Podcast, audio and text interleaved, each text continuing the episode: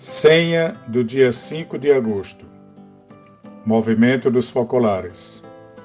Carregar os pesos uns dos outros. Reflexão Apolônio Carvalho Nascimento. Podemos ajudar-nos mutuamente a carregar as nossas cruzes do dia a dia, mas também aquelas que são mais pesadas, muitas vezes intransferíveis como a perda de uma pessoa querida ou um problema familiar.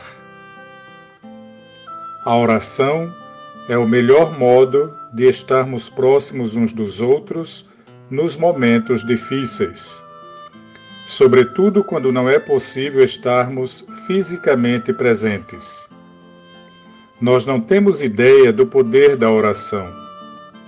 Quando ela é feita como uma entrega total nas mãos de Deus, sem pretender a todo custo que Ele faça o que pedimos, esta oração sobe aos céus e de lá retorna como intercessão.